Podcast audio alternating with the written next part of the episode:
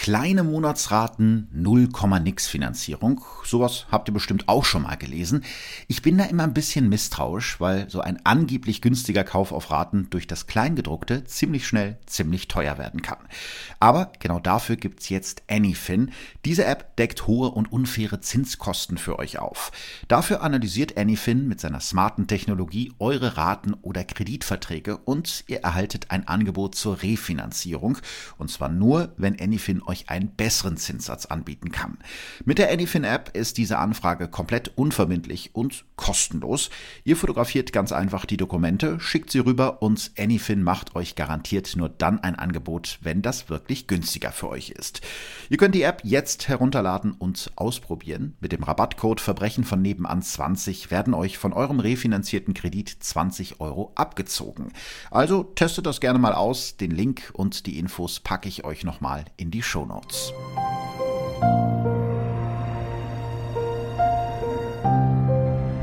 Verbrechen von nebenan. True Crime aus der Nachbarschaft.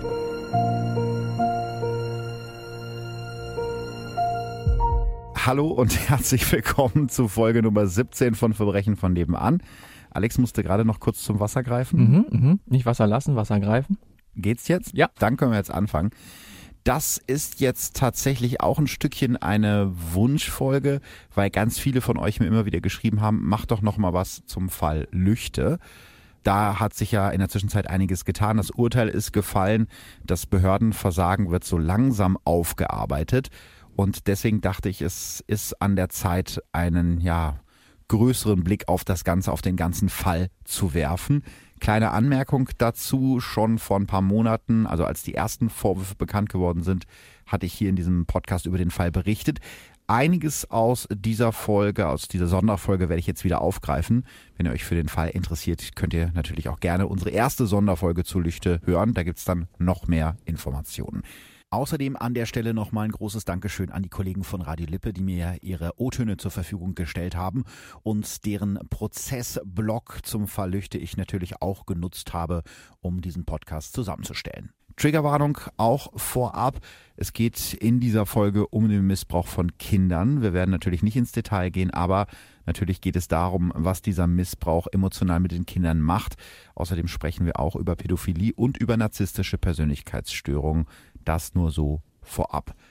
Und damit steigen wir ein in den Fall. Selbst der Vorsitzenden Richterin fällt es schwer, Worte für das zu finden, was diese zwei Männer getan haben. Wie soll man das nennen? fragt Anke Grudder. Widerwärtig? Monströs? Ich glaube, alle Bezeichnungen reichen nicht aus. Sicher ist nur eins. Die Bilder des Missbrauchs haben sich in die Köpfe von allen eingebrannt, die an diesem Prozess beteiligt sind, und zwar für immer. Auch für die Zuschauer im Gericht ist dieser Prozess nur schwer zu ertragen. Das ist schockierend und also ich bin sehr betroffen, gerade als man die Angeklagten vor allem gesehen hat. Das geht schon sehr nah. Also ich kenne Missbrauchsopfer und ich weiß nicht, wie Menschen in der Lage sind, so etwas zu tun. Die Vorsitzende Richterin Anke Grudder weiß, dass an diesem 5. September 2019 ganz Deutschland auf den Saal 165 des Landgerichts Detmold schaut. Lüchte ist ein Synonym geworden für Kindesmissbrauch in einem unvorstellbaren Ausmaß, für unglaubliche Ermittlungspannen und für ein furchtbares Versagen der Behörden. Das Urteil gegen die Täter ist gesprochen, die Aufarbeitung des Falls ist noch lange nicht abgeschlossen, schreibt Lukas Eberle im Spiegel. In dieser Folge will ich mit der Aufarbeitung beginnen und erzähle die Chronik dieses Skandals. Am 6. Dezember 2018 kommt das Grauen auf den Campingplatz Eichwald in Lüchte-Elbrixen plötzlich an die Oberfläche. Polizisten nehmen den Mann fest, den hier alle nur als den netten und hilfsbereiten Adi kennen, den 56-jährigen Andreas V. Schon seit 30 Jahren wohnt er hier auf dem Campingplatz Eichwald. Alles sieht unaufgeräumt aus. In seinem Vorgarten liegt Sperrmüll herum. Mehrere bunte Windspiele aus Plastik flattern in der Luft. Genau hier sollen mehr als 20 Jahre lang unvorstellbare Dinge passiert sein, ohne dass irgendwer etwas mitbekommen haben will.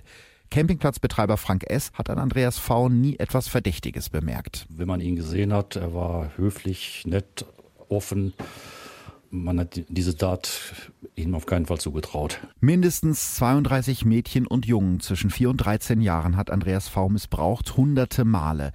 Sie haben 32 Kinder und Jugendliche zu Objekten ihrer sexuellen Begierde degradiert und 32 Kindheiten zerstört, sagt die Richterin über ihn im Prozess. Schauen wir uns erstmal den Tatort an.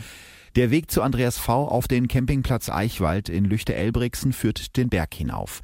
Hier kann man den Straßenlärm der nahegelegenen Hauptstraße nicht mehr hören. Viele Camper haben hier einen Dauerstellplatz, die hier etwa 660 Euro im Jahr kosten. Andreas V. ist einer von diesen Campern. Ein etwas ungepflegter Typ mit dunklen kurzen Haaren und einem Dreitagebart. Aus Brettern und Paletten hat sich Andreas V. eine Bretterbude mit schiefen Fenstern gezimmert. Darunter verbergen sich ein Vorzelt und ein verwitterter Wohnwagen und das Grauen. Fast 30 Jahre lang lebt er hier schon auf dem Campingplatz. Ende der 80er Jahre waren seine Eltern mit ihm aus Duisburg hierher gezogen. Sie wollten ihren Ruhestand genießen und kauften dafür einen brandneuen Wohnwagen und ein Vorzelt. Das waren nette Leute, erzählt ein Nachbar. Jeder, der vorbeikam, wurde auf ein Bier eingeladen. Die Parzelle sei immer tiptop in Schuss gewesen. Heute sieht das anders aus. Im Vorgarten liegt Müll und im Inneren finden die Ermittler ein unbeschreibliches Chaos vor. Schmutzige Wäsche stapelt sich auf dem Boden, die Dusche dient als Katzenklo. Im hinteren Teil, dem Campingwagen, schlafen Andreas V. und seine Pflegetochter. Im vorderen Teil der Hütte steht ein altes Sofa, davor ein Kamerastativ. Mit dieser Videokamera filmt Andreas V. alles, was auf dem Sofa passiert. Die Nachbarn erinnern sich noch gut daran, wie Andreas V. mit seinen Eltern auf den Campingplatz gezogen ist. Damals ist er erst Mitte 20. Ein großer Typ und stark übergewichtig. Später lässt er sich den Magen verkleinern. Als seine Eltern sterben, bleibt Andreas V. einfach in dem Wohnwagen. Er baut ihn mit Brettern aus, er schafft sich seine eigene Burg, die ihn vor den Blicken von außen schützt. Mit 17 hat er seine erste Freundin, auch danach hat er mehrere Beziehungen mit Frauen in seinem Alter. Der Sex mit den Frauen in seinem Alter sei aber nie erfüllend gewesen, erzählt er später einer Psychiaterin. Für die Menschen auf dem Campingplatz ist er der freundliche und hilfsbereite Adi sowas wie ein Platzwart, der kleine Reparaturarbeiten übernimmt. Das Einzige, was den Menschen auffällt, ist, dass Andreas V. sich gerne mit Kindern umgibt, vor allem mit Mädchen. Er richtet ihnen eine Art Spielzimmer ein mit einem Trampolin, kauft ein Quad, mit dem sie über den Platz kurven, kauft sogar ein Pony, das er bei einem Tierarzt unterstellt, der neben dem Platz wohnt. Jetzt haben wir ja schon viele Sachen über ihn erfahren können, aber woher kommen diese ganzen Kinder? Ja, das habe ich mich auch gefragt und äh, habe dann rausgefunden, dass die meisten von denen aus der Nachbarschaft kamen und meistens bringen dann eben diese Kinder wieder noch Freundinnen mit. Im Stern erinnert sich ein Zeuge, die kamen oft aus benachteiligten Familien. Ich glaube, die Eltern waren froh, sie los zu sein, sagt er.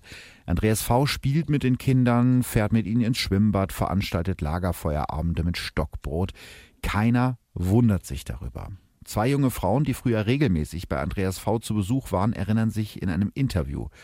Uns erschien das wie der Himmel auf Erden. Adi war wie ein Onkel für mich. Angefasst hat er das Mädchen nie, aber er macht den Jugendlichen gegenüber immer wieder anzügliche Sprüche. Hast nen geilen Arsch zum Beispiel. Was die jungen Frauen nicht wissen, Andreas V. benutzt sie, um an ihre jüngere Schwester zu kommen, die damals acht Jahre alt ist. Erst nach der Verhaftung von Andreas V. traut sich das Mädchen, sich an seine Eltern zu wenden. Er hat mich als Köder benutzt, um an die Kleineren zu kommen, sagt eine der jungen Frauen heute. Das deckt sich auch mit dem, was Experten über Pädophile sagen. Solche Täter sind meist sehr geübt im Umgang mit Kindern, erklärt zum Beispiel Kriminalpsychologin Lydia Benecke. Das bedeutet, die Täter tasten sich langsam vor und erschleichen sich so das Vertrauen der Kinder. Dabei handelt es sich oft um Kinder, die unsicher sind, gerade eine schwere Zeit durchmachen oder sonst wie beeinflussbar sind. Pädophile fühlen sich wohl in der Gegenwart von Kindern, auch ohne Sex. Sie nähern sich gezielt Kindern, die einen Mangel an Zuwendung erfahren. Sobald Andreas V. im Sommer 2016 seine Pflegetochter bekommt, nutzt er sie als Lockvogel, um an weitere Kinder heranzukommen. Sogar bei eBay Kleinanzeigen sucht er nach Spielkameraden für das Mädchen. Später werden die Ermittler 12.000 Mails auswerten, die Andreas V. sich mit den Opfern geschrieben hat. Sie zeigen, wie er sich das Vertrauen seiner Opfer erschleicht. Eines der Mädchen schreibt ihm, Hey Papa Bär, sind denn die Handys alle so teuer? Hab dich lieb. Außerdem schafft es Andreas V., die Opfer so zu manipulieren, dass sie sich von alleine bei ihm melden, wie aus diesem Mail-Dialog hervorgeht. Hallo Adi, hast du mich vergessen? Wie könnte ich dich vergessen? Schade, dass du nicht kannst, du musst ja zur Schule. Oder XY hat bald Geburtstag. Bring sie doch mit. HDL. Sie darf nicht mit, aber ich kann ja eine andere Freundin mitbringen. Nach der Tat nutzen Pädophile das Schamgefühl der Kinder und ihr Vertrauensverhältnis aus. Erzählen niemandem was davon, sonst passiert etwas ganz Schlimmes und so weiter. Das wird auch später im Prozess sehr deutlich. Fast alle Opfer werden aussagen, dass sie große Angst vor Andreas V. hatten. Einige von ihnen sind so verstört, dass sie sich sogar vor der Marke Adidas fürchten, weil die sie an Andreas V.s Spitznamen Adi erinnert. Aber wieso kommt es keinem komisch vor, wenn ein alleinstehender Mann den ganzen Tag mit Kindern rumhängt? Ja, die Frage habe ich mir natürlich auch gestellt, denn das ist ja irgendwie im Nachhinein betrachtet schon sehr auffällig, weil alle ja gesagt haben, ja, der war dafür bekannt, dass der immer mit Kindern unterwegs war. Viele Eltern hatten wohl keine Bedenken, ihre Kinder zu Andreas V zu schicken, weil sie ja nie alleine dort waren. Ihre Freundinnen waren auch schon da. Das war also so ein bisschen so ein ewiger Kreislauf.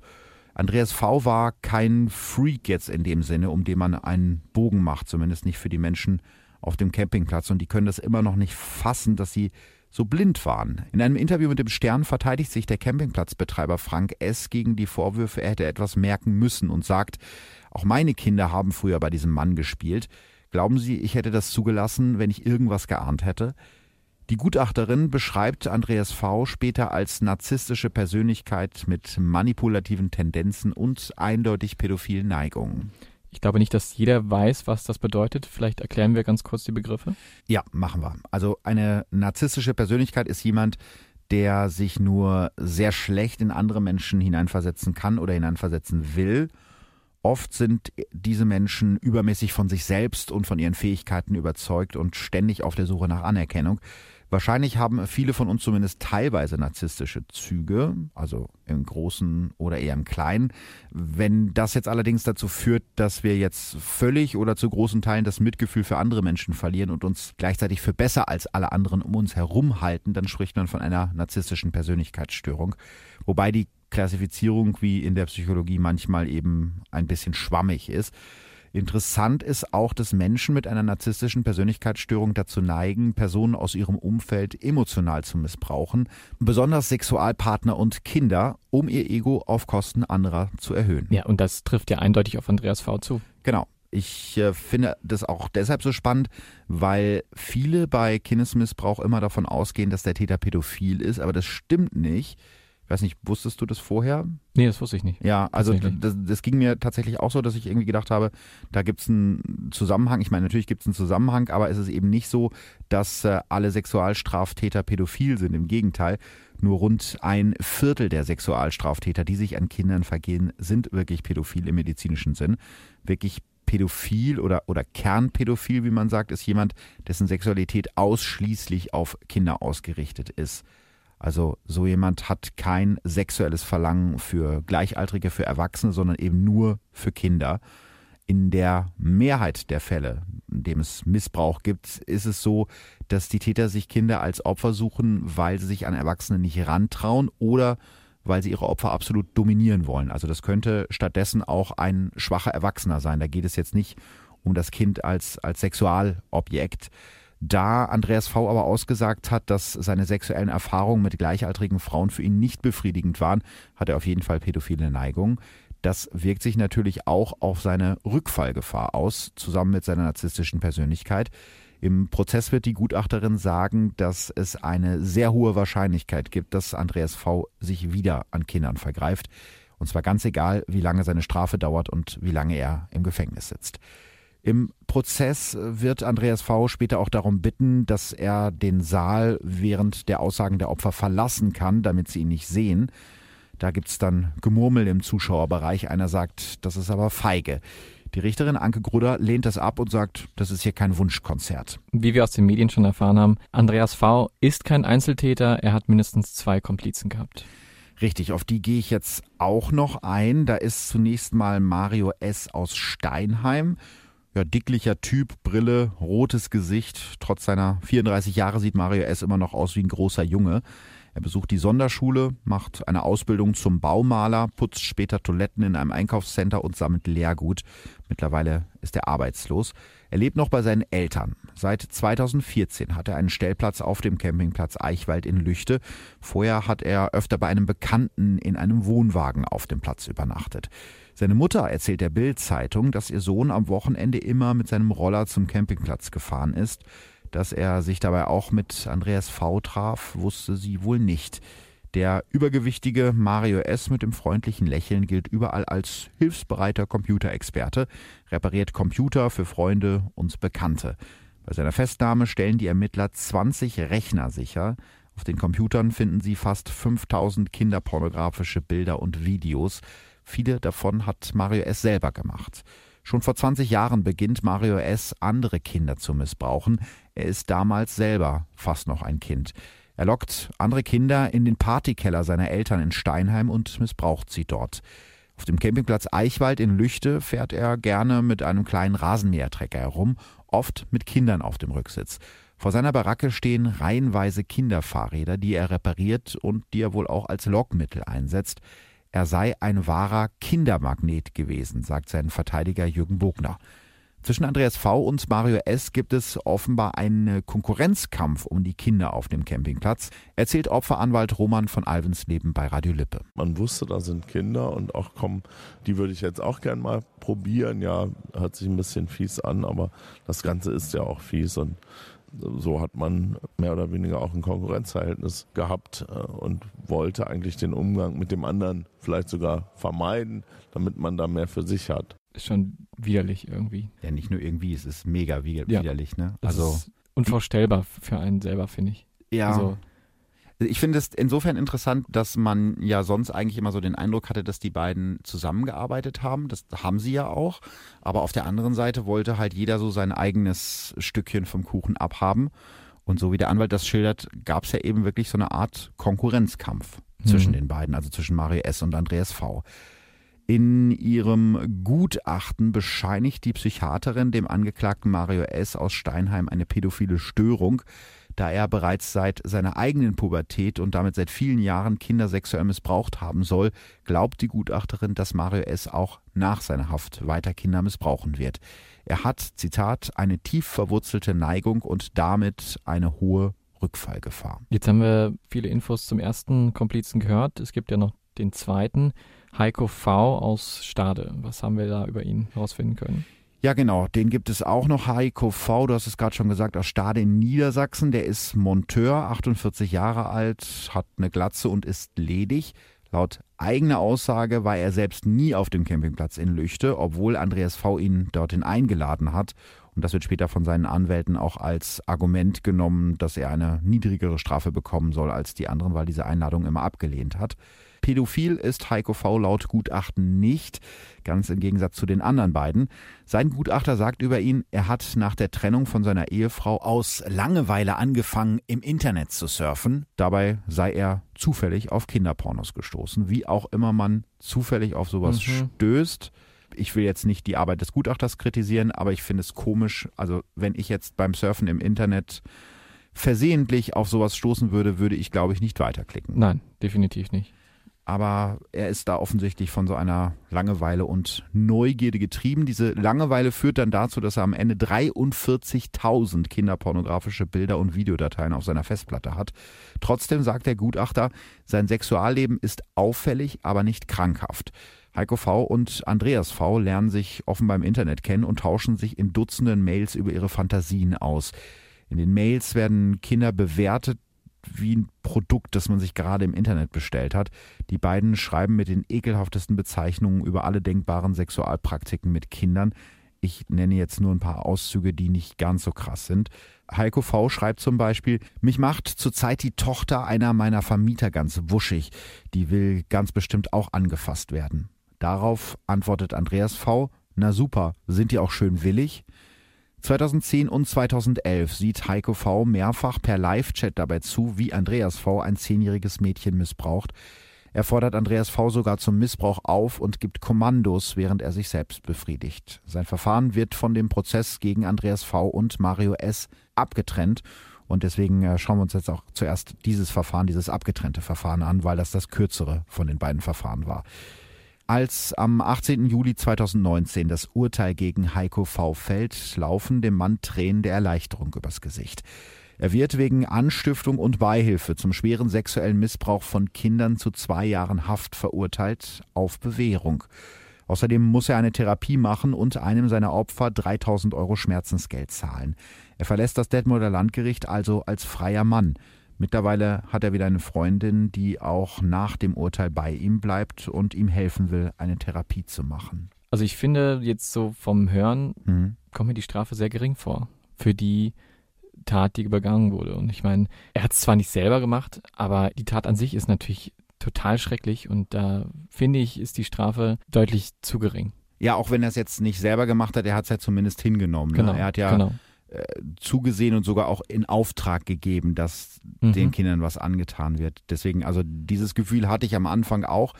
Das Gericht hat in seinem Urteil berücksichtigt, dass Heiko V nicht vorbestraft ist. Das ist halt etwas, was man auch immer berücksichtigen muss. Und dass er bereits sieben Monate in Untersuchungshaft gesessen hat. Außerdem hat er alles gestanden und sich dann persönlich bei seinem mittlerweile 19-jährigen Opfer entschuldigt. Das Mädchen hat die Entschuldigung angenommen, was ich sehr krass finde und was mhm, ja. auch eine ganz schöne Größe zeigt, dass man so eine Entschuldigung ja. für sowas annehmen kann. Richterin Anke Grudder sagt über ihr Urteil, ohne den Fall Lüchte wären diese Taten, also da geht es um die Taten von Heiko V., wohl nie öffentlich verhandelt worden. Das heißt, im Vergleich zu den Taten von Andreas V. und Mario S. waren die Taten von Heiko V. so gering, dass es normalerweise vor irgendeinem Amtsgericht verhandelt worden wäre, ohne dass die Öffentlichkeit was davon mitbekommen hätte. Offenbar ist da eine gewisse Lücke im Strafrecht, dass eben dieses Anschauen von Kinderpornografie nicht gleichgesetzt wird mit physischem Missbrauch. Natürlich kann man das nicht gleichsetzen, das ist mir schon klar. Aber eben trotzdem muss ja klar sein, dass bei der Herstellung von Kinderpornografie den Kindern auch unglaubliches Leid mhm. zugefügt wird. Und die Menschen, die das konsumieren, denen ist das ja bewusst. Also machen sie sich schon mitschuldig daran. So ähnlich sieht es auch der Familienminister von NRW, Joachim Stamm, der nach dem Urteil sagt, es kann nicht sein, dass es bei einem solchen Vergehen, was Leben zerstört, eine Bewährungsstrafe geben kann. Was denkst du darüber? Ich war noch erstaunt, dass seine Freundin äh, noch bei ihm geblieben ist. Finde ich auch irgendwo bemerkenswert, dass sie da drüber steht, ihm helfen will. Und das zeigt vielleicht auch, dass er auch versteht, was er da gemacht hat und dass das nicht gut war und sich da hat helfen lassen. Das ist eben die einzige Hoffnung, die man in dem ja. Fall haben kann. Die Prognosen scheinen ja für ihn relativ gut zu sein, dass er ein normales Leben führen kann und das haben wir ja auch schon jetzt in einigen Folgen erwähnt. Das ist ja eigentlich das, genau, Ziel, das Ziel des deutschen Justizsystems, dass die Täter wieder in die Gesellschaft überführt werden und dass sie eben irgendwann, wenn sie ihre Strafe verbüßt haben, auch ein normales Leben leben können. Aber ich kann auf jeden Fall verstehen, dass viele Leute bei so einem Urteil fassungslos sind ja. und ähm, sagen, das ist viel zu gering. Wir haben damals, als wir das bei uns im Sender berichtet haben, auch ganz viel Reaktionen darauf bekommen. Das war das erste Urteil, was gefallen ist, weil der Prozess gegen ihn abgetrennt wurde. Und ganz viele Leute waren furchtbar wütend. Die wenigsten davon haben sich allerdings so mit dem Fall beschäftigt, dass sie wussten, dass der Heiko V eben nicht einer der Haupttäter ja. war, sondern mhm. dass er in Anführungsstrichen nur zwei oder dreimal insgesamt bei so Übertragungen zugeschaut hat. Also er war nie auf dem Campingplatz und er hat nie ein Kind selber angefasst mhm. und Natürlich muss es da einen Unterschied im Strafmaß mhm. geben. Das waren Privatübertragungen oder gab es ja. noch mehr Leute, die dazu gucken Nein, konnten? das war Privatübertragung eins zu ah, eins. Okay. Mhm. Also zumindest in, in dem Fall über Skype oder so. Aber das ist eben was, natürlich muss man das anders bestrafen als jemanden, der das wirklich selber physisch macht. Die Frage ist natürlich trotzdem, ob es dann wirklich so mhm. gering sein muss. Auf jeden Fall hat dieser Fall noch eine ganz andere Dimension, über die wir jetzt natürlich auch sprechen müssen. Lüchte ist zum Synonym geworden für ein wirklich ungeheuerliches Behördenversagen. Je näher man sich den Fall anschaut, desto klarer wird, dass die Täter schon viel früher hätten gestoppt werden können, wenn nur irgendwer genauer hingeschaut hätte. Als der Fall Anfang 2019 an die Öffentlichkeit kommt, heißt es zunächst von den zuständigen Ämtern, man hätte vor 2018 keine Hinweise darauf gehabt, dass Andreas V. Kinder missbraucht. Und das ist, das muss ich ganz klar sagen, eine Lüge. Das stimmt nicht wenn man solche Sachen hört, dann ist man natürlich erstaunt und auch irgendwo erschrocken. Ähm, aber wann gab es denn dann tatsächlich die ersten Hinweise? Ja, vor 17 Jahren. Vor Wahnsinn. 17 Jahren. Aktuell arbeitet eine Ermittlungskommission die Vorgänge innerhalb der Behörden auf und die haben wirklich Unglaubliches rausgefunden. Am 28. Januar 2002, also vor 17 Jahren, wird bei der Polizei in Lippe der Verdacht eingetragen, dass Andreas V. ein achtjähriges Mädchen missbraucht haben soll. Ob damals überhaupt ein Ermittlungsverfahren eingeleitet wurde, wird derzeit geklärt. Sechs Jahre später, also im Jahr 2008, gibt es den zweiten Hinweis. Der befindet sich heute, mehr als zehn Jahre später, in einem Vorgangsbearbeitungssystem, Zitat, der Kreispolizei. Er wurde nie an die Staatsanwaltschaft weitergeleitet. Das heißt, er ist da irgendwo in den Akten, in den Systemen verschwunden und wurde nicht weiter beachtet. Wieder acht Jahre später, also 2016, beantragt Andreas V. die Pflegschaft eines damals vierjährigen Mädchens. Und diese Tatsache ist natürlich unvorstellbar, wenn man jetzt betrachtet, was da alles so passiert ist. Ja, was er aktenkundig war, zweimal. genau, Mhm. genau. Leider Gottes ist es so, dass er auch dann diese Pflegschaft bekommt für das Kind. Genau, und das macht mich immer noch komplett fassungslos. Ich meine, wie kann man so einem Mann eine Pflegetochter geben? Jetzt mal völlig außer Acht gelassen, dass es da ja schon Hinweise gab, dass Andreas V. Kinder missbraucht. Das haben wir ja gerade schon gesagt. Ich meine, der Mann wohnt zu diesem Zeitpunkt in einem alten Campingwagen und hat seit mehr als 20 Jahren keinen Job. Das ist schon rein rechtlich eigentlich gar nicht möglich. In NRW verbietet das Baurecht alleine das dauerhafte Wohnen auf dem Campingplatz. Und auch sonst erfüllt Andreas V. die Voraussetzungen für ein Pflegekind in keinster Weise. Es ist nämlich ganz klar geregelt, dass die rund ja, 900 Euro Pflegegeld, die man pro Pflegekind bekommt im Monat, kein finanzieller Anreiz sein dürfen, ein Kind zu übernehmen, heißt im Klartext, als Langzeitarbeitsloser dürfte eigentlich kein Jugendamt der Welt dir ein Kind geben. Das bestätigt sogar mittlerweile der Leiter des Jugendamtes im Kreis Lippe. Nach unseren Standards, auch ein Zitat, wäre dieses Kind nicht an diesen Mann gegeben worden. Leider ist dieses Jugendamt gar nicht zuständig für den Bereich. Ja, da liegt nämlich das Problem. Die Mutter des Pflegekindes wohnt nur 15 Autominuten vom Campingplatz in Lüchte entfernt, aber eben auf der anderen Seite der Landesgrenze. Sie lebt im niedersächsischen Hameln, also ist das dortige Jugendamt zuständig und die sehen die Sache offenbar ein bisschen zu entspannt. Fakt ist, schon die Mutter des Pflegekindes hatte als Jugendliche ihre Freizeit bei Andreas V. verbracht. Sie stammt aus schwierigen Verhältnissen, soll drogenabhängig sein und wird mit 16 schwanger. Die Mutter gibt das Mädchen, ich werde das Mädchen jetzt mal Lea nennen, in Wirklichkeit heißt sie anders, immer häufiger bei Andreas V. ab. Lea ist damals wohl sprachlich zurückgeblieben und scheint sich bei Andreas V. auf dem Campingplatz wohlzufühlen. Ein Zeuge erzählt, bei Andreas hat sie sich positiv entwickelt. Wenn sie ihn sah, riss sie die Arme hoch und rief Papa, Papa. Campingplatzbetreiber Frank S. sagt über die Pflegetochter Lea. Auch bei dem Kind ist mir nichts aufgefallen. Das war auch völlig unauffällig und wie es eigentlich nach außen hin so, wie es äh, sich, wie es sein sollte. Das zuständige Jugendamt Hameln-Pyrmont berichtet von einer funktionierenden sozialen Bindung zwischen den beiden. Außerdem handelt es sich in diesem Fall um eine sogenannte Netzwerkpflege. Das heißt, das Pflegekind und die Pflegefamilie oder in dem Fall der Pflegevater kennen sich schon vorher. Und Leas Mutter sagt ganz klar, dass sie möchte, dass Andreas V. das Kind bekommt. Da sind dann die Standards nicht ganz so streng wie bei einer fremden Familie, die sich um ein Pflegekind bewirbt. Ich habe das nämlich mal mitbekommen bei einer befreundeten Familie, die haben wirklich ganz, ganz viele Auflagen erfüllen müssen, Mhm. weil die sich um ein Pflegekind beworben haben. Und am Ende, obwohl er einen super Job hatte und äh, sie halbtags gearbeitet hat und die ein tolles Haus haben und schon eigene Kinder und das Kind es da bestimmt super gehabt hätte, hat das Jugendamt gesagt, nee, sie kriegen kein Pflegekind. Und das macht es natürlich noch viel krasser, wenn man sich Mhm. überlegt, äh, wie streng die auf der einen Seite sind und wie schlampig sie auf der Ja. anderen Seite waren. Aber ich kann mir halt auch vorstellen, so ein Jugendamt ist vielleicht auch froh, wenn da jetzt eine Mutter ist, die sagt, ich möchte mein Kind abgeben und da steht schon jemand und sagt, Ja, hey, ich genau. kenne das Kind schon, wir haben ein gutes Verhältnis, ich nehme das Kind auf. Also dann haben die natürlich weniger Arbeit. Ist irgendwie auch nachvollziehbar.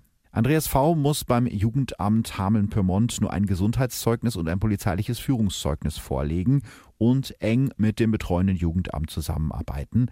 Das Jugendamt hat Andreas V. lediglich darauf hingewiesen, dass er sich doch bitte mal eine richtige Wohnung suchen soll.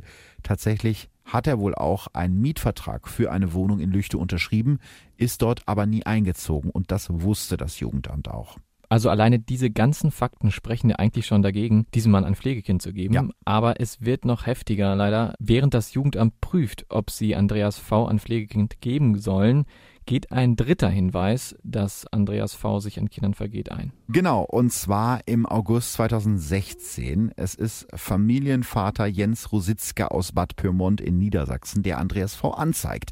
Die beiden Männer kennen sich schon länger und feiern sogar zusammen. Aber dem alleinstehenden Vater von zwei kleinen Mädchen fällt schnell auf, dass mit Andreas Frau etwas nicht stimmen kann. In einem Interview bei Stern TV erzählt er: Ich habe den Mann, ja wie gesagt, 2016 kennengelernt. Ich habe ihn zehn Minuten gesehen. Da war mir klar, dass was mit dem nicht stimmt. Als er angefangen hat, meine Kinder anzufassen bzw. da hochzuheben, da war mir klar, der Typ ist pädophil. Und dann, so erzählt es Jens Rositzka, macht Andreas V. ihm ein Angebot. Er hat gesagt, also du bist ja nur alleinerziehend und wenn du möchtest, dann würde ich die Kinder mal mit zu mir nehmen. Wir unternehmen ganz viel, wir haben da Ponys, wir haben da Quads und all das, das, das kam mir so wieder vor, so, ich weiß nicht, irgendwie so, gib sie mir, gib sie mir. Ich habe ihm ganz klar gesagt, du kriegst meine Kinder mit Sicherheit nicht. Ich will mit dir nichts zu tun haben, du bist nicht normal. Andreas V. soll Kindern immer wieder in den Schritt gefasst haben, erzählt Jens Rositzka. Auf einer Gartenparty kommt es dann zum Eklat. Andreas V. trägt Rositzkas Tochter auf den Schultern und sagt zu der Tochter, sie solle doch mal den Rock hochheben.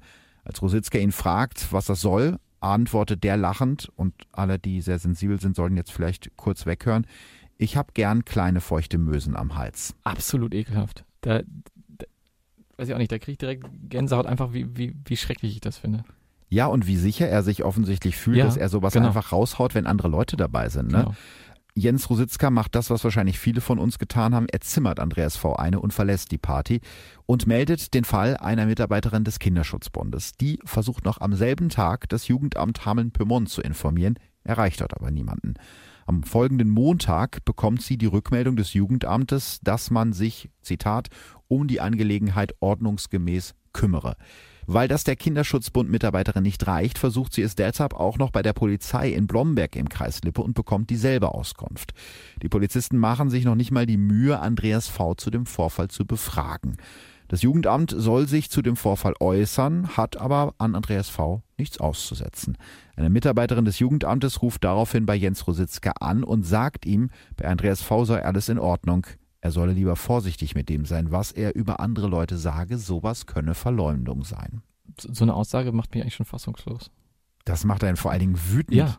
Also es ist klar, man muss natürlich immer aufpassen, dass man nicht Leute falscher Dinge bezichtigt. Vollkommen richtig. ich glaube, da ist es auch so die Hemmschwelle für, für Menschen, andere irgendwie anzuzeigen oder Meldung Mhm. zu machen, wenn ihnen Mhm. irgendwas komisch vorkommt. Man weil, weil will ja nicht irgendwie Leute in die Scheiße reißen, Genau so die ist es. unschuldig sind.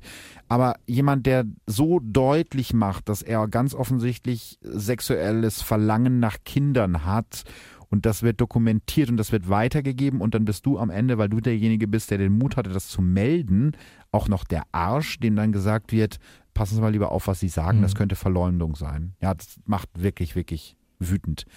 Schon drei Monate später, da wird die Pflegschaft immer noch geprüft, geht der nächste Hinweis ein. Am 18. November 2016 hat Andreas V. gemeinsam mit seiner Pflegetochter einen Termin beim Jobcenter Blomberg im Kreis Lippe. Die Mitarbeiterin des Jobcenters erinnert sich noch daran, dass Lea aus ihrer Sicht für diese Jahreszeit zu dünn angezogen ist und hungrig gewirkt habe. Am meisten aber schockieren sie die Aussagen, die Andreas V. über seine Pflegetochter macht, während er die Anträge ausfüllt. Es fallen Sätze wie Lea macht mich erst heiß, will kuscheln und dann doch nicht. Frauen sind echt komisch. Oder für Süßigkeiten würde die alles machen. Das Mädchen ist zu diesem Zeitpunkt fünf Jahre alt. Das nochmal so für den Hinterkopf, damit ihr wisst, über wen er da so spricht. Die Jobcenter-Mitarbeiterin zeigt Andreas V. an. Wieder kommt die Anzeige gar nicht erst bei der Staatsanwaltschaft an. Die Kripo erkundigt sich lediglich bei den Jugendämtern nach dem Stand der Dinge im Pflegschaftsverfahren. Dieses Mal überprüft das Jugendamt Lippe Andreas V. tatsächlich. Allerdings schauen sich die Mitarbeiter lediglich seine Wohnverhältnisse an. Zur Erinnerung, Andreas V. wohnt in einem gammeligen Wohnwagen mit Vorzelt. Für das Jugendamt entspricht die Wohnsituation aber, Zitat, einem winterfesten Wochenendhaus mit einem Schlafbereich für das Kind, das im guten Pflegezustand vorgefunden wurde. Später wird sich das Jugendamt des Kreises Lippe damit verteidigen, bei der Anzeige der Jobcenter-Mitarbeiterin wäre es nur um den Verdacht der Verwahrlosung und nicht um den des Missbrauchs gegangen. Ehrlich gesagt, Ich glaube, viel deutlicher können die Hinweise auf Missbrauch nicht sein. Interessant ist auch, dass eine Mitarbeiterin des Jugendamtes Hameln-Pyrmont später versucht hat, an dieser Akte rumzumanipulieren, mhm. nachdem der Fall Lüchte in die Öffentlichkeit gekommen ist. Es spricht also viel dafür, dass diese Mitarbeiterin versucht hat, im Nachhinein ihr Fehlverhalten zu verschleiern. So sieht es auch ihr Vorgesetzter, der Landrat des Kreises Hameln, Tjag Bartels. Also wir haben eine Aktenlöschung ähm, oder ein, ein Teil aus einem Vermerk wurde herausgelöscht, der war wesentlich für die Interpretation des Falles. Ähm, wenn jemand so etwas macht, dann äh, kann ich ihm oder ihr nicht mehr vertrauen. Deswegen ist diese Mitarbeiterin freigestellt worden. Das sind weitere personalrechtliche Konsequenzen, ähm, die wir jetzt ähm, prüfen. Im Januar 2017 wird Andreas V. dann Pflegevater der kleinen Lea, obwohl es zu diesem Zeitpunkt, wir zählen nochmal nach, vier vier Hinweise darauf gegeben hat, dass der Mann sich an Kindern vergreift. Auch die Leute auf dem Campingplatz wundern sich, zwar nicht wegen dieses Verdachtes, Andreas V. könne dem damals fünfjährigen Mädchen etwas antun, sondern wegen seiner Wohnverhältnisse.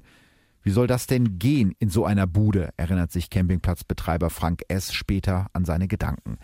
Für Andreas V. ist währenddessen ein Traum in Erfüllung gegangen. Er erzählt allen stolz, dass er jetzt ein richtiger Papa sei.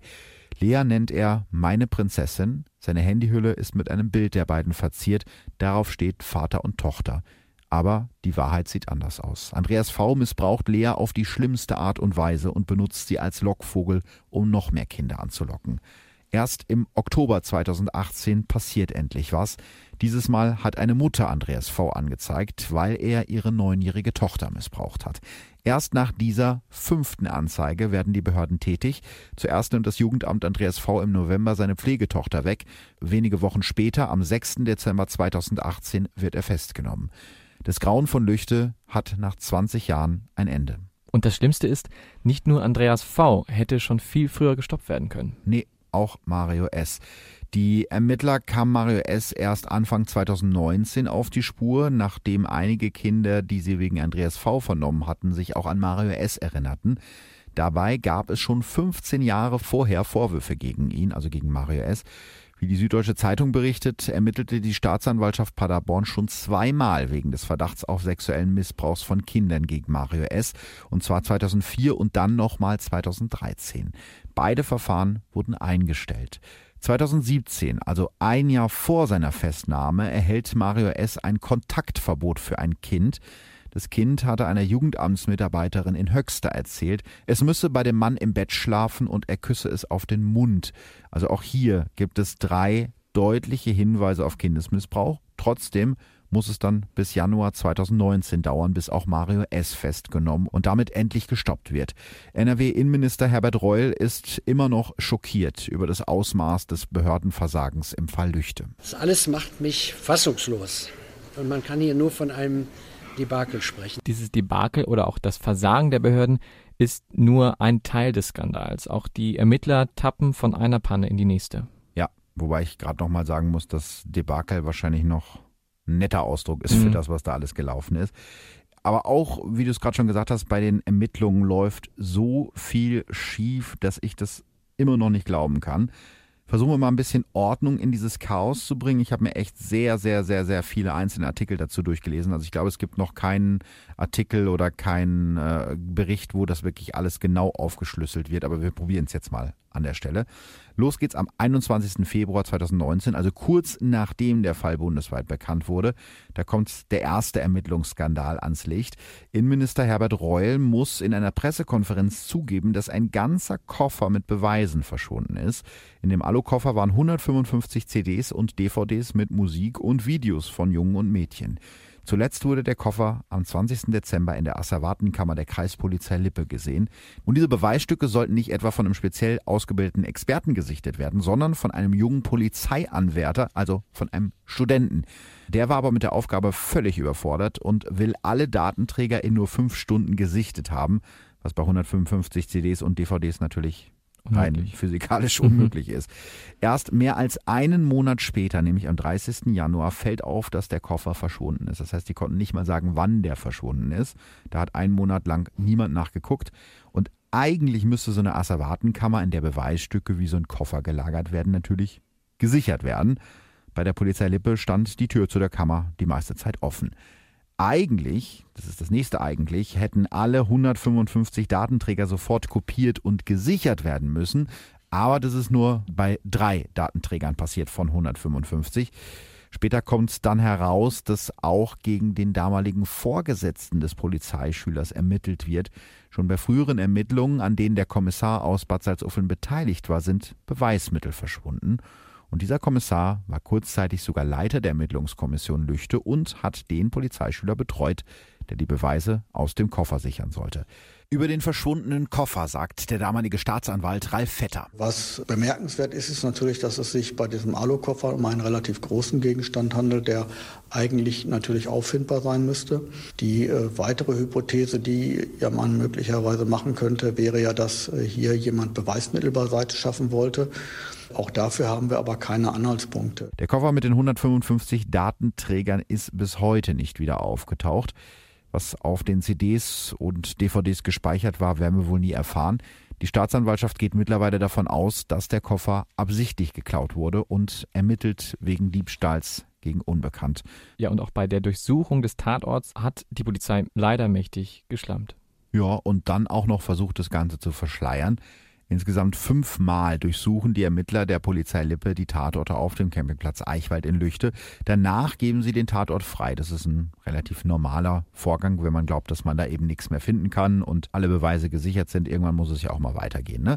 Am Dienstag, den 9. April, beginnt Campingplatzbetreiber Frank S. die Parzelle von Andreas V. zu räumen. Er will diesen Ort der Schande endlich loswerden. Die Ermittler haben nichts dagegen. Der Tatort ist ja freigegeben. Zwei Tage später, am Donnerstag, den 11. April, machen die Arbeiter, die die selbstgebaute Hütte von Andreas V. abreißen, eine schockierende Entdeckung. Unter einem Geheimfach im Fußboden der Hütte finden sie weitere Datenträger, darunter CDs und Disketten. Die selbstgebrannten CDs sind von Hand beschriftet, zum Beispiel mit einer Jahreszahl, dem Wort Video und fünfmal dem Buchstaben X. Ja, auf jeden Fall eine wirklich peinliche Situation für die Ermittler. Wie ging es dann weiter? Ja, die Polizei Lippe hat sich in der ersten Pressemitteilung bemüht klarzustellen, dass keine Beweise auf den Datenträgern waren, was ich auch schon mal eine geile Argumentation finde, zu sagen, ja, da wurde was gefunden, aber es ist äh, für das Verfahren gar nicht wichtig. Das konnten sie ja zu dem Zeitpunkt, als sie es übersehen haben, noch mhm. gar nicht wissen. Also das Argument zieht sowieso nicht. Sie müssen dann allerdings äh, später zugeben, dass wohl doch beweisrechtlich relevantes Material darunter war.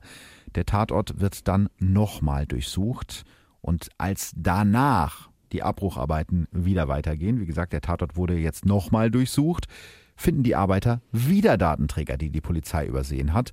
NRW-Innenminister Herbert Reul ist diese Sache sichtlich peinlich. Ich schließe überhaupt nichts mehr aus, kann ich gar nicht mehr, weil ich nicht weiß, was passiert ist. Aber die Ermittler haben nicht nur Beweise übersehen, sondern auch einen ganzen möglichen Tatort obwohl sie den Tatort, also den Campinganhänger und das Vorzelt, dieses selbstgebaute fünf bzw. sechsmal durchsucht haben, haben sie einen Schuppen übersehen, der auch Andreas V gehört und der nebenan direkt auch auf diesem Campingplatz steht.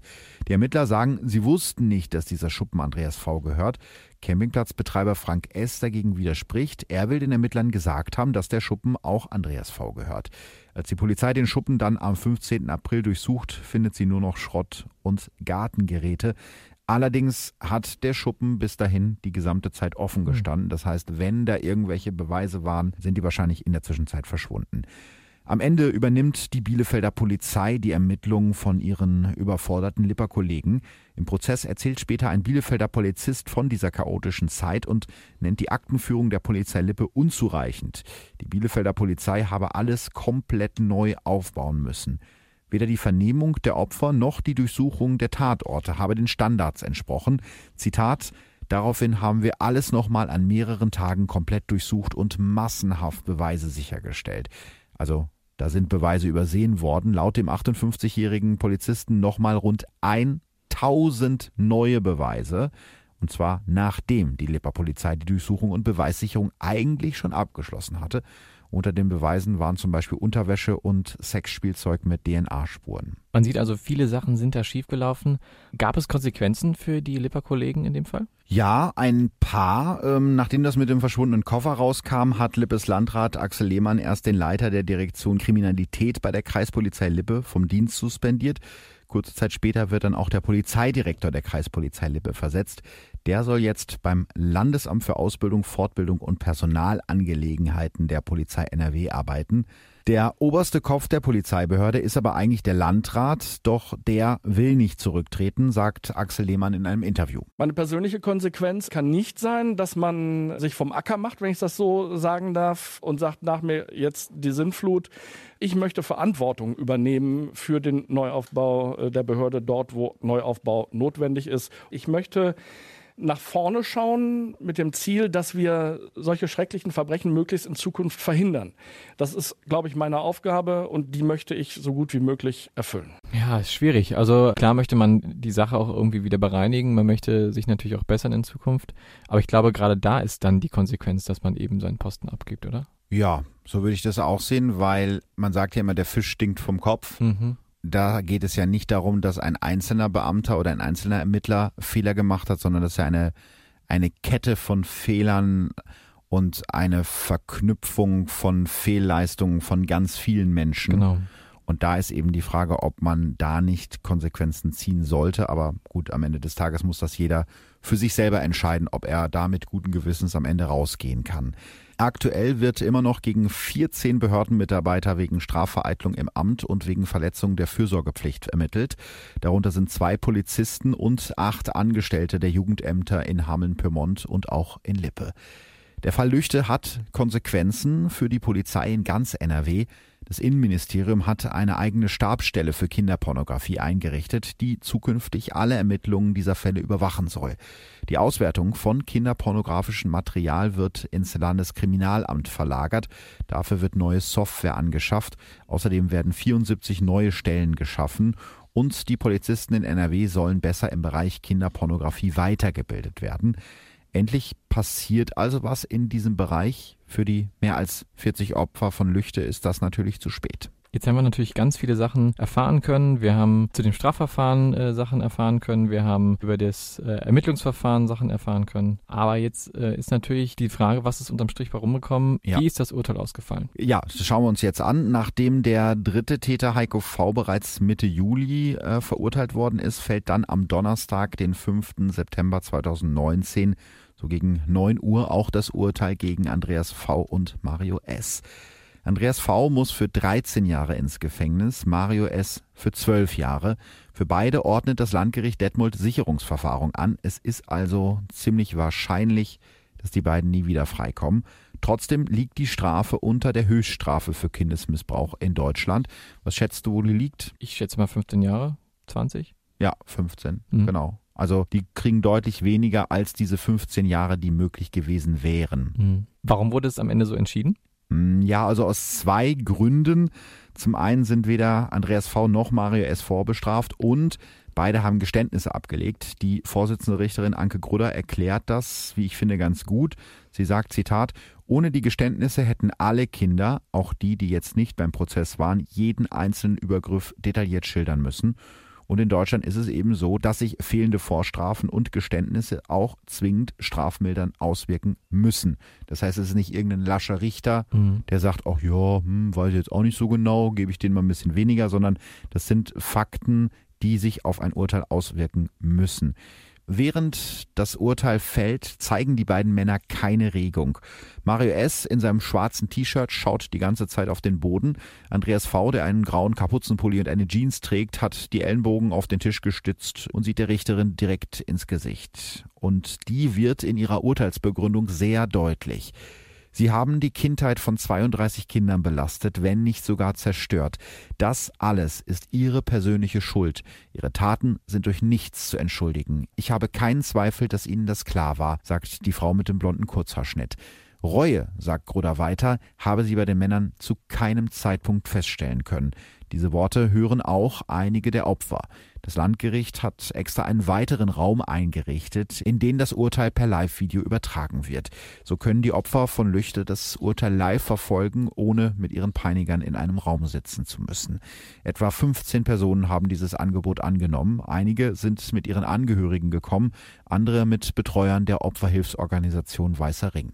Weiß man, wie es den Opfern heute geht? Die meisten von ihnen sind inzwischen in Therapie. Manche leiden unter Angstzuständen, manche haben sich selbst verletzt Opferanwalt Roman von Alvensleben sagt über seine Mandantin. Dem Mädchen geht es den Umständen entsprechend. Äh, wir haben Selbstverletzungen gehört, sie kann schlecht einschlafen. Sie ist immer noch natürlich traumatisiert. Wir können aber jetzt abschalten und in die Phase der ja, psychiatrischen Hilfe gehen und das passiert jetzt auch. Das Positive darin ist ja, zumindest schwingt das ja in seinen Aussagen mit, dass sie jetzt durch diesen Prozess, der jetzt abgeschlossen ist, endlich mit der Aufarbeitung der Taten ja. wirklich anfangen können und anfangen können, das zu verarbeiten. Trotzdem gibt es heute immer noch Opfer, und das muss man sich mal vorstellen, die mittlerweile erwachsen sind und die nur noch schlafen können, wenn das Licht eingeschaltet ist. Das ist Wahnsinn. Das ist ganz schrecklich. Erschreckend für mich zu hören, dass es eben noch so weitreichende Folgen hat für die, für die Mädchen. Mhm. Da fragt man sich wirklich, ob die Strafen für Kindesmissbrauch vielleicht nicht doch höher ausfallen sollten. Ja, die Frage hat auch eine der Opferanwältinnen aufgeworfen. Sie meint, das Gesetz müsste eigentlich für so einen monströsen Fall wie Lüchte auch eine lebenslange Freiheitsstrafe vorsehen, die es ja in Deutschland eigentlich sonst nur für zum mhm. Beispiel Mord gibt. Was denkst du darüber? Also 25 statt 15 Jahre? Ist natürlich ein Batzen mehr, ähm, wobei ich aber auch dann überlege, was alles angerichtet wird bei, bei den Menschen, denen so etwas widerfährt. Ich meine, da stehen wirklich die, die Opfer im Vordergrund und ähm, dass eben das Leben, so wie es vorher vielleicht war oder vielleicht auch sein sollte, eben nicht mehr möglich ist. Jedenfalls nicht so möglich, dass man ganz normales Leben führen kann. Das auf jeden Fall. Das auf jeden Fall. Ich glaube, es ist einfach extrem schwierig, das miteinander aufzuwiegen, weil jetzt rein von außen betrachtet ist es natürlich so, wenn ich jemanden umbringe, dann hat er ja gar kein Leben mehr, was er wieder aufbauen kann. Der ist einfach dann nicht mehr da. Und die haben ja zumindest noch das Leben, in Anführungsstrichen. Wobei da natürlich die Frage ist, wie viel so ein Leben, wenn du völlig traumatisiert bist, ja, dann noch wert genau. ist und wie viel du dann noch von diesem Leben hast. Ich weiß natürlich auch, dass Kindesmissbrauch ein extrem emotionales Thema ist, aber ich finde in so einem Fall wie jetzt bei Lüchte wichtiger, dass die Kinder von den Tätern geschützt werden. Und da die beiden ja nach ihrer Haft in Sicherungsverwahrung kommen, ist das in dem Fall gewährleistet. Mhm, Deswegen genau. würde ich sagen, für mich ist es jetzt egal, ob die 15 oder 13 oder 12 Jahre kriegen. Das macht jetzt, da machen jetzt Monate nicht den Unterschied, sondern eben wichtig ist, dass die Täter keine Chance mehr haben, sich an Kindern zu vergehen. Und am allerwichtigsten, und ich glaube, das ist so die, die Lehre, die wir da rausziehen können, ist, dass wir alle versuchen sollten, genauer hinzuschauen. Und ich meine jetzt nicht nur die Behörden, die sich diesen Vorwurf natürlich gefallen lassen müssen, dass sie eben nicht genau hingeschaut haben, sondern auch wir alle. Also wenn ihr in eurem Bekanntenkreis, eurer Nachbarschaft oder sogar in eurer Familie den Verdacht habt, dass da jemand ist, der Kindern etwas antun könnte, dann erzählt jemandem davon. Haltet nicht die Schnauze, hm. denkt nicht, ja, hm, weiß ich auch nicht und ich will nichts Falsches sagen. Ja, natürlich, so falsche Verdächtigungen können ganz schlimm. Besonders in dem Fall auch. Ja, ne? in so, in so einem Fall können ganz schlimme Dinge anrichten. Und wir haben ja auch schon gesehen an einigen prominenten Fällen in Deutschland, was passiert, wenn man als Mann in dem Fall einer ähm, Vergewaltigung und eines Missbrauchs bezichtigt wird und sich am Ende rausstellt, es stimmt alles gar nicht. Das Leben ist trotzdem zerstört.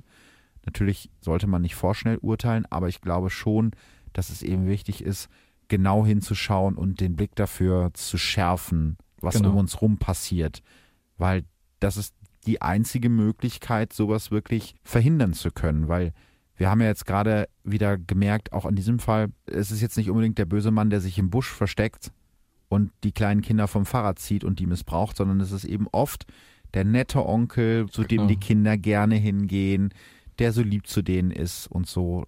Da verbirgt sich dann oft das Grauen. Und da muss man, glaube ich, genau hinschauen. Bin ich genau deiner Meinung. Weil wir uns das jetzt hoffentlich alle gemeinsam vornehmen, genau hinzuschauen, packe ich euch die Nummer des bundesweiten Hilfstelefons bei Missbrauch in die Show Notes. Die Nummer ist kostenlos und anonym. An die könnt ihr euch wenden, wenn ihr selber Erfahrung mit Missbrauch gemacht habt oder wenn ihr Missbrauch beobachtet oder die Vermutung habt, dass da jemand missbraucht wird. Puh, muss ich selber nochmal durchatmen. Mhm. Was ein ähm, Fall. Ja, auf jeden Fall. Unglaublich. Also ich hätte auch nicht gedacht, dass da so viele Details noch im Nachhinein rausgekommen sind, dass es eben in vielerlei Ecken so gefehlt hat an, an ja, Professionalität vielleicht auch, dass es ähm, da zu einer besseren Aufarbeitung kommt oder dass man da eben solche Sachen auch verhindern kann. du hast ja wahrscheinlich den Fall auch so wie ein normaler Mensch in Anführungsstrichen in den, in den Medien Genau. Viele Sachen verfolgt. waren neu. Das wollte ich Mhm. dich gerade fragen. Mhm. War dir da vieles davon bewusst? Nein, definitiv nicht. Ich habe auch von der dritten Person gar nicht, äh, habe ich irgendwie nicht so richtig wahrgenommen. Mhm. War für mich neu. Ja, deswegen, also ich selber habe ja jetzt an dem Fall journalistisch schon ein paar Monate gearbeitet, äh, logischerweise durch meinen Job beim Radio. Und das kam ja immer wieder bei uns in Nachrichten vor, deswegen war ich relativ gut informiert und da ist natürlich dann so, wo man sich dann fragt, okay, was willst du dann in der Folge überhaupt noch über den Fall erzählen? Weil eigentlich ist ja schon alles erzählt worden und auf der anderen Seite, wenn ich dann mit anderen Leuten darüber gesprochen habe, die jetzt nicht aus der Medienbranche sind, war das oft so, dass die das wirklich nur so mit einem Ohr mitbekommen haben. Die wussten, da ist was Schlimmes passiert, aber eben diese ganzen Details, besonders was das Versagen der, der Ämter angeht und auch diese ganzen Ermittlungspannen angeht, das ist vielen Leuten gar nicht so bewusst. Mhm. Und ich glaube, das ist ganz, ganz wichtig, dass das eben auch ganz klar benannt wird und auch nochmal dokumentiert wird, damit es nicht so unter den Tisch fällt. Das wäre natürlich für die Beteiligten, die Leute, die da richtig, richtig Mist gebaut haben, wäre das Mhm. natürlich schön, wenn da keiner drüber spricht. Natürlich. Aber ich glaube, es ist wichtig, da so ein bisschen den, den Finger irgendwie in die, in die Wunde zu legen. Das ist ja auch für uns, wenn wir über so ein Thema reden, Kindesmissbrauch ist einfach, das ist so, ein, so eine Grenze, wo, wo Ja. man irgendwie denkt, wow, ich weiß gar nicht, ob ich darüber reden kann ja, und will. das ist wirklich so ein Herzensthema. Ja. Nicht im positiven Sinne, sondern im negativen Sinne. Genau. Das ist einen wirklich sehr berührt und auch sch- erschreckt und man da auch irgendwo mitfühlend ist und besonders auch für, ich denke auch mal für diejenigen, die auch selber Kinder haben, dass das ein ganz schreckliches Thema ist. Ja, ga- ganz genau. Also es ist natürlich die anderen Fälle sind auch schlimm, aber das ist noch mal hat noch mal so eine ganz andere Qualität. Erstens überhaupt, weil es um Kinder geht und zweitens, weil es in so einer äh, Dimension Ja. ist, in so einer großen Ja. Dimension und in so einer Kaltblütigkeit, wie die beiden gehandelt haben. Aber auch wenn so mein Innerstes sich immer so ein bisschen sträubt und ich denke, boah, ich weiß gar nicht, ob ich darüber reden möchte. Ich glaube, dass es wichtig ist, über dieses Thema zu reden und auch offen darüber zu reden, weil wir nur davon lernen können und weil wir nur lernen können, mit offeneren Augen durch die Gegend zu gehen und ein bisschen besser auf unsere Mitmenschen Mhm. aufzupassen. Ohne jetzt völlig paranoid zu werden, aber einfach so ein bisschen darauf achten, was neben uns passiert und um uns herum. Das wäre vielleicht auch mal eine Frage, die ihr mir beantworten könnt. Ähm, seid ihr auch der Meinung, dass es wichtig ist, über solche Themen zu reden? Oder ist es ein Thema, was bei euch so große Bauchschmerzen verursacht, dass ihr da am liebsten gar keinen Podcast drüber hören wollt? Würde mich mal interessieren, was ihr darüber denkt. Ihr dürft uns gerne Rückmeldungen geben. Wir würden uns natürlich auch sehr freuen, wenn ihr uns Bewertungen gibt bei Apple Podcasts zum Beispiel, wenn ihr den Podcast abonniert. Den Podcast-Profi äh, nervt dieser Aufruf am Ende einer Folge natürlich immer, aber wir machen ihn trotzdem, weil das die einzige Chance ist, einen Podcast, hinter dem keine große Firma, kein Medienunternehmen steckt und auch kein Zeitschriftenverlag. Und so ein Podcast sind wir nun mal. Das ist die einzige Möglichkeit, eben einen so kleinen, in Anführungsstrichen, Podcast ein bisschen bekannter zu machen. Deswegen, wenn ihr uns da unterstützen wollt, wäre das ganz super. Und ja, wenn ihr uns noch mehr unterstützen wollt, dann hört ihr uns einfach. Und zwar in der nächsten Folge dann wieder in zwei Wochen. Dankeschön, dass ihr so Vielen lange Dank. zugehört habt und danke, dass ihr so viele Nachrichten schreibt und überhaupt. Wir hören uns in zwei Wochen wieder. Auf Wiederhören. Auf Wiederhören. Ciao, ciao. Tschüss. Verbrechen von nebenan. True Crime aus der Nachbarschaft. Mehr Infos und Fotos zu unseren Fällen findet ihr auf unserer Facebook- und unserer Instagram-Seite.